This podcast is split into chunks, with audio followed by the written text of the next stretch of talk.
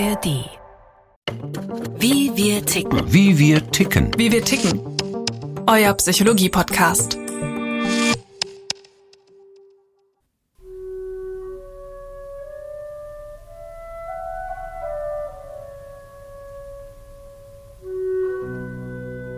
Der Winter war lang und dunkel. Draußen klirrende Kälte. Wir saßen eingewickelt in Decken auf dem Sofa und uns wärmte die Sehnsucht nach der Ferne. Wir scrollten in Reiseblogs, hatten Bücher von fremden Ländern und Biografien von Weltentdeckern gestapelt auf dem Wohnzimmertischchen und planten in Gedanken unsere nächste Reise.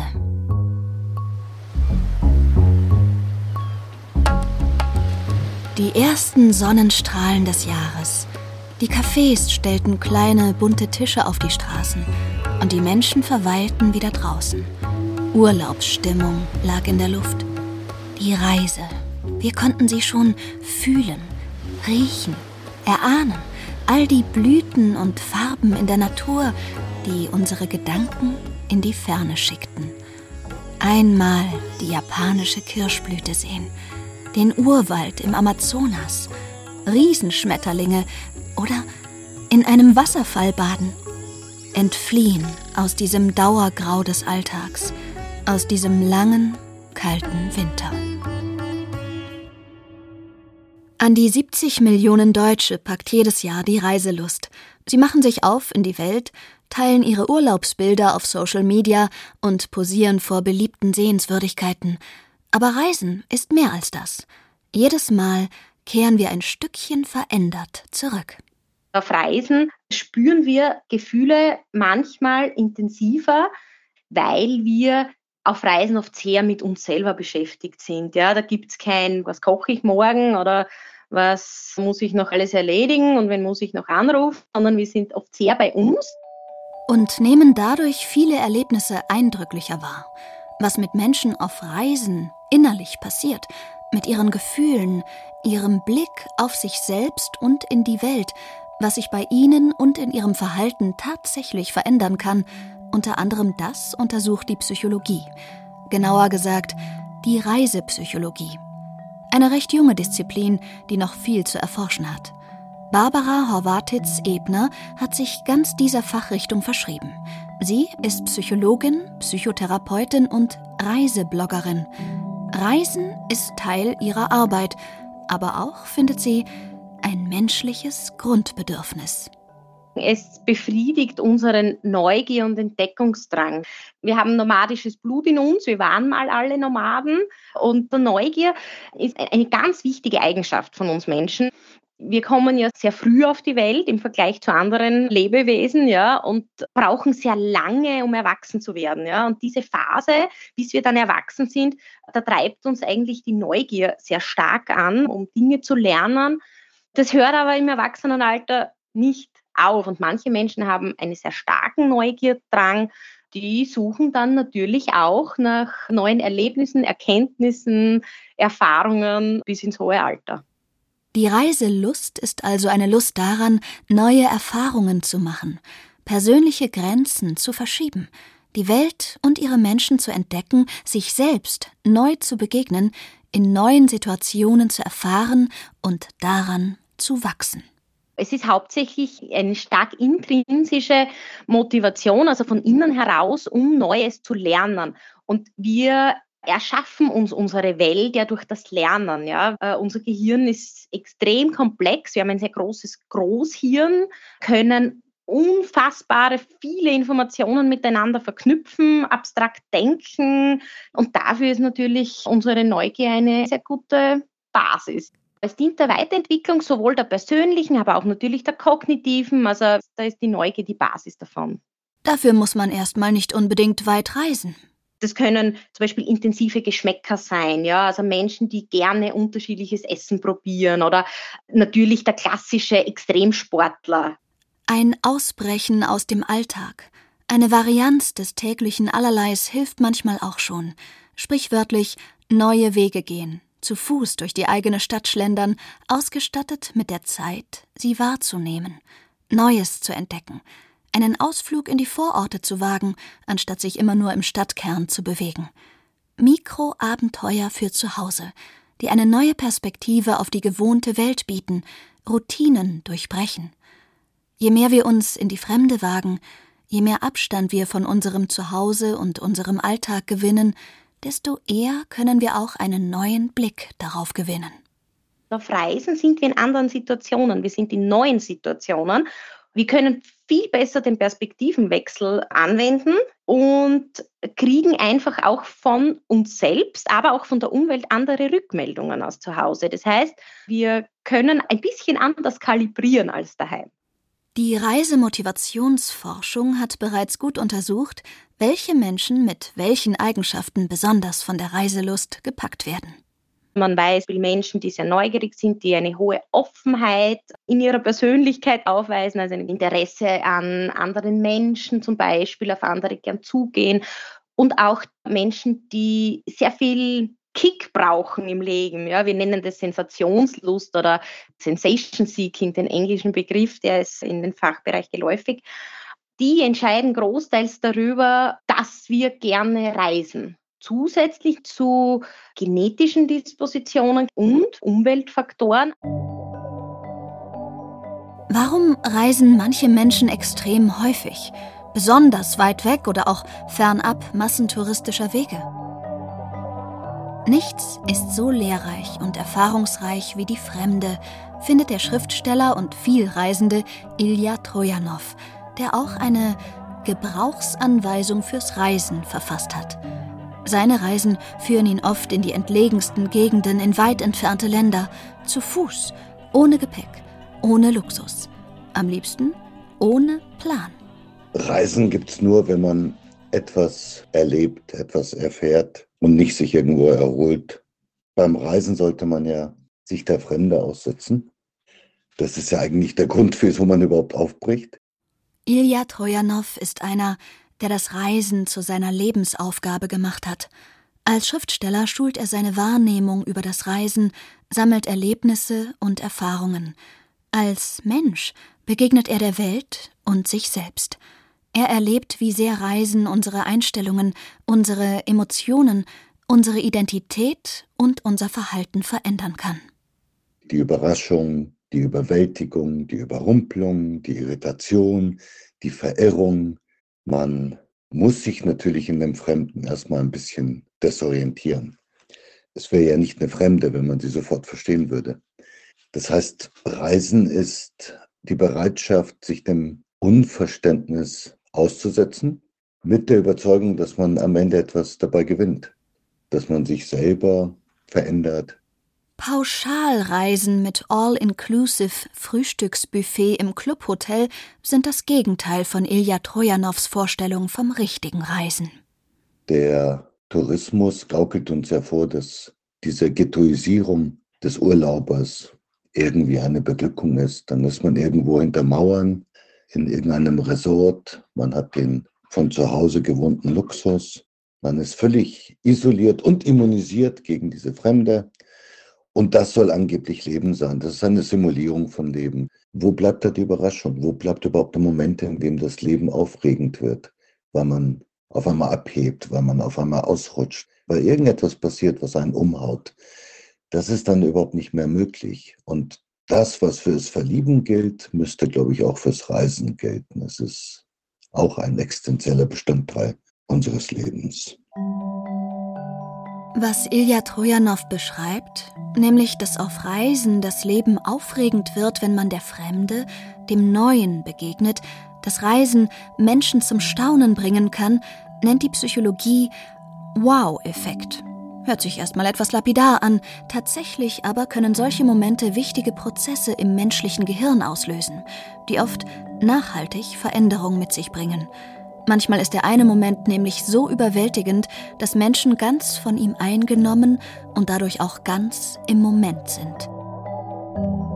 Staunen, Entzücken, Glücksgefühle, wenn wir beispielsweise im Urwald vor einem Wasserfall stehen, vor einem großartigen Bauwerk, eine tiefgreifende menschliche Begegnung am Lagerfeuer haben, ungeplant, unerwartet, Nicht mental vorbereitet durch einen Reiseführer, sondern einfach beschenkt vom Leben, das einen mit diesem Moment beglückt und eine neue Farbe auf dieser Welt offenbart. Diesen Moment wird man nicht so schnell vergessen. Und er kann etwas im Gehirn anregen, meint die Psychologin Barbara Horvatitz-Ebner. Psychologen sprechen vom Flow-Zustand. Es gibt ja ganz viele Neurotransmitter-Hormone, Adrenalin zum Beispiel. Die spielen dann zusammen und machen eben dieses großartige Gefühl, das man durchaus auch körperlich wahrnehmen kann. Man fühlt sich groß und stark und unbezwingbar. Man weiß, dass Menschen, die diesen Flow empfinden können, sehr hoch intrinsisch motiviert sind. Man ist dann so oft richtig sprachlos, ja, man ist glücklich und man will mehr vor allem, ja, man will das immer wieder, weil es sich so gut anfühlt. Ein Zustand, in dem bei Menschen die innere Tür für Veränderung sehr weit offen steht.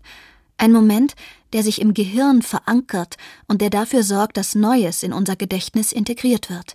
Durch solche Momente können sich Menschen verändern, neu erfinden, sich selbst und die Welt ein Stück weit besser verstehen. Und zwar nachhaltig.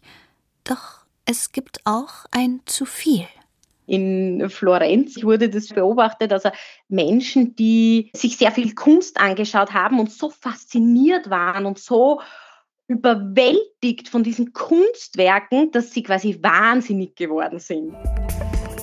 Reizüberflutung, zu viele neue Sinneseindrücke das ist in die Psychologie als Stendhal-Syndrom eingegangen, benannt nach dem französischen Schriftsteller Stendhal, der diesen Effekt einst eindrücklich beschrieben hatte.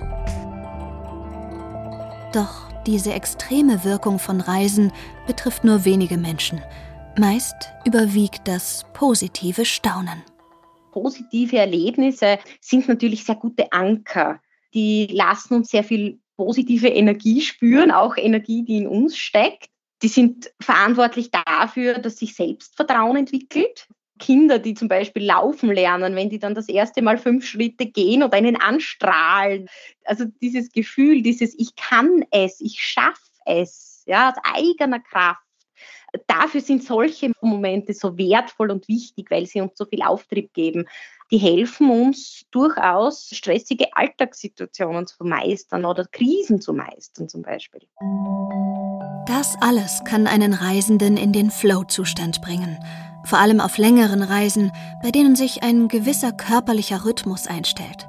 Das Gehirn ist in einem angenehm angeregten Zustand, in dem es weder über noch unterfordert ist, aber möglichst viele seiner tendenziellen Möglichkeiten und Fähigkeiten nutzt. Auch der vielreisende Ilya Trojanow kennt das. Reisen ist wie Leben. Ich glaube, dass Bequemlichkeit selten zu irgendetwas führt notwendig, um sich auszuruhen, aber nicht wirklich ein Zustand, in dem man etwas Intensives erfahren kann, in dem man wirklich brennend lebt, in dem es sich zu leben lohnt. Also so eine Art Dämmerschlaf.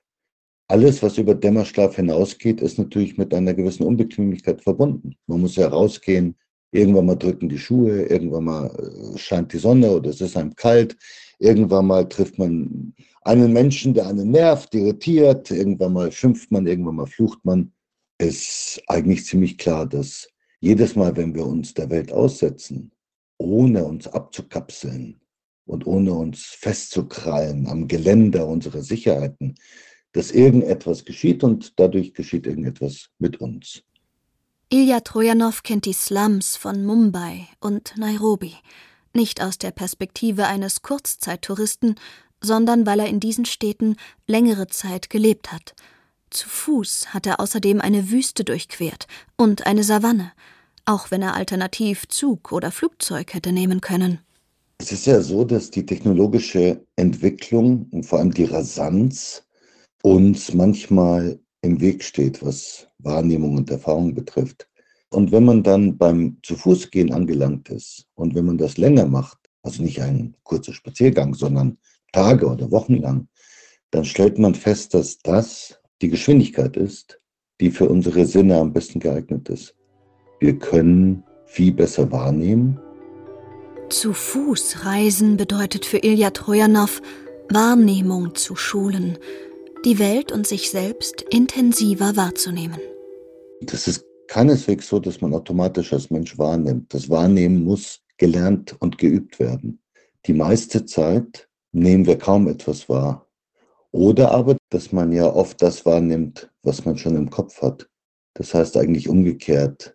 Nicht, dass man von dem Wahrgenommenen sich neue Gedanken macht, sondern dass die existierenden Überzeugungen und Haltungen das Wahrgenommene stark beeinflussen. Reisen kann also auch bedeuten, dass Menschen über neue Sinneseindrücke auf neue Gedanken und zu neuen Einstellungen kommen. Martina Zschocke hat das wissenschaftlich untersucht. Sie ist Psychologieprofessorin an der Hochschule Zittau-Görlitz und hat verschiedene Bücher zum Reisen und Leben im Ausland sowie zum Langzeitreisen veröffentlicht. Ein ganz wesentlicher Faktor ist, dass Reisen die Wahrnehmung stimuliert, also dass einfach eine ganz andere Intensität und Lebendigkeit wieder ins Leben kommt, weil gleichbleibende Reize, die man im Alltag hat, lösen kaum noch Nervenimpulse aus.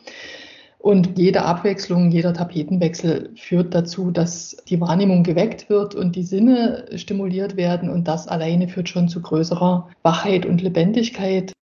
Martina Zschocke hat in zwei Studien zur Wahrnehmung auf Reisen herausgefunden, dass vor allem das Hören und Riechen auf Reisen angeregt werden. Und sie bestätigt, je langsamer der Reisende unterwegs ist, desto intensiver und vielfältiger werden seine Sinneseindrücke sein. Menschen fühlen sich lebendiger. Daher können Reisen sogar therapeutisch wirken. Da gibt es verschiedene Studien dazu zu dem Thema, dass gerade Reisen bei milden Depressionen auch einen ganz klar antidepressiven Effekt hat, weil einerseits so eine tiefe sinnliche Wahrnehmung da ist, andererseits eine Aktivierung da ist, dadurch, dass man sich eben zurechtfinden muss. Zu viel über sich selber nachgrübeln und um sich selbst kreisen, auf Reisen passiert das weniger als im grauen Alltag, in dem man schnell versumpfen kann. Der andere Punkt, der noch passiert, ist, dass Denken und Kreativität angeregt wird. Da gibt es gute Studien vom amerikanischen Sozialpsychologen von Adam Galinsky dazu, von der Columbia University. Der hat es zusammen mit William Maddox untersucht, also dass insbesondere längere Auslandsaufenthalte so die kognitive Flexibilität erhöhen und auch die Fähigkeit schaffen, neue Zusammenhänge herzustellen, was ja eine Basis für Kreativität ist. Und das ist natürlich ein relativ klarer Zusammenhang da. Äußere Bewegung fördert auch innere Bewegung und kann man auch neurowissenschaftlich ganz gut unterfüttern, dass dadurch relativ viel passiert. Neuroplastizität ist das Schlüsselwort. Unser Gehirn ist formbar. Es kann sich ein Leben lang neu vernetzen, neue Verbindungen zwischen Nervenzellen herstellen. Auf neue äußere Umstände und auf Herausforderungen reagiert das Gehirn und vernetzt sich teilweise neu. Martina Zschocke untersucht, inwiefern Ortswechsel und Auslandsaufenthalte bei Künstlern nicht nur Inspiration, sondern auch Veränderungen und neue Möglichkeiten für ihre Kunst gebracht haben. Oft eben auch genau dieser Kontextwechsel an andere Orte und möglichst wirklich raus zu sein aus dem normalen Umfeld, dass das wirklich ein Initiator sein kann für ganz verschiedene Sachen. Wenn man sich jetzt die Kulturgeschichte anguckt, die Kunstgeschichte anguckt, was da alles schon passiert ist, bei wem, welche Durchbrüche da waren. Also ich habe zum Beispiel ähm, gerade erst in der Schweiz ein Interview gemacht mit einem Klangkünstler, der erzählt hat, dass Indien für ihn extrem spannend war und dass da bei ihm ganz viel entstanden ist für Installationen, weil er gesagt hat, diese extrem verschiedenen Rhythmen von unseren und dann diese verschiedenen Klangwelten, was hört man, wenn man auf welchen Plätzen ist, das hat bei ihm so viel ausgelöst, dass er gesagt hat, hat er nie vorher gehabt, hat er vorher sich einen Kopf zergrübeln können über neue Sachen und das hat einen, einen tatsächlich extremen Sprung gebracht. Auch Emotionen werden auf Reisen intensiver, neu oder sogar zum ersten Mal wirklich erlebt. Denn oft stehen wir in der Fremde vor ungeahnten Herausforderungen, vor Situationen, die uns Angst machen, uns stressen, überfordern oder auch extrem glücklich machen.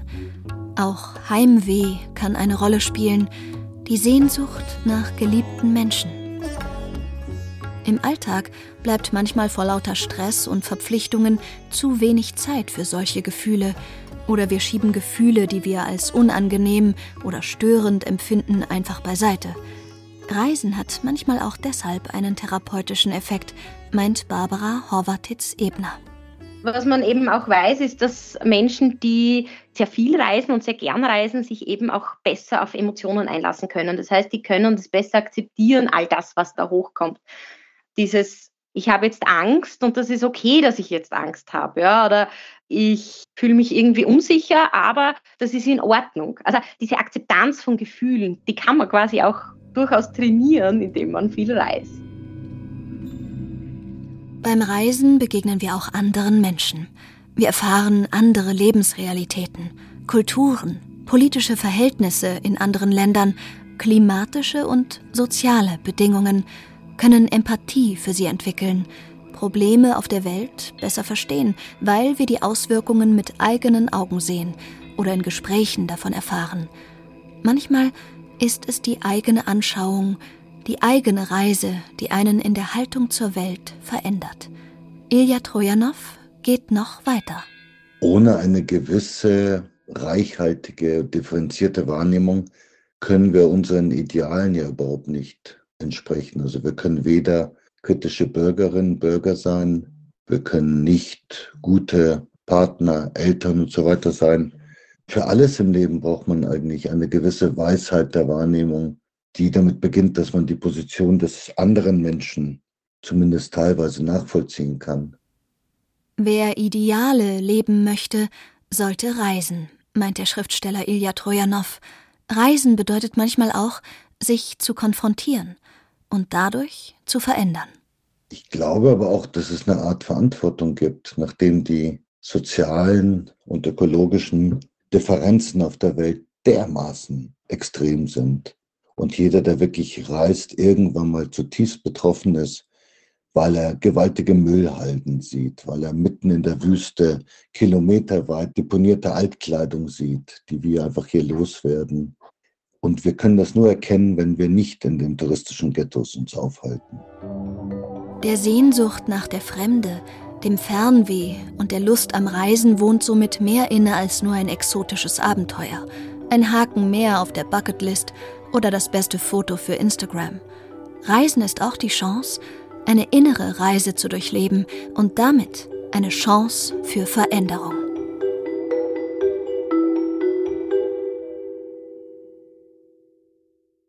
Das war Wie wir ticken für diese Woche.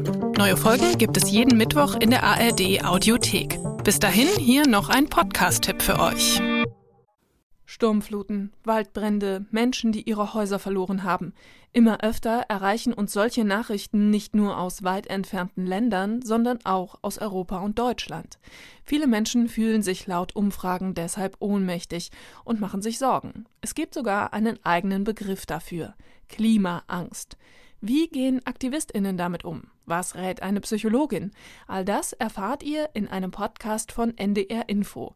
Mission Klima Lösungen für die Krise. Zu finden in der ARD Audiothek und überall, wo ihr sonst so Podcasts hört.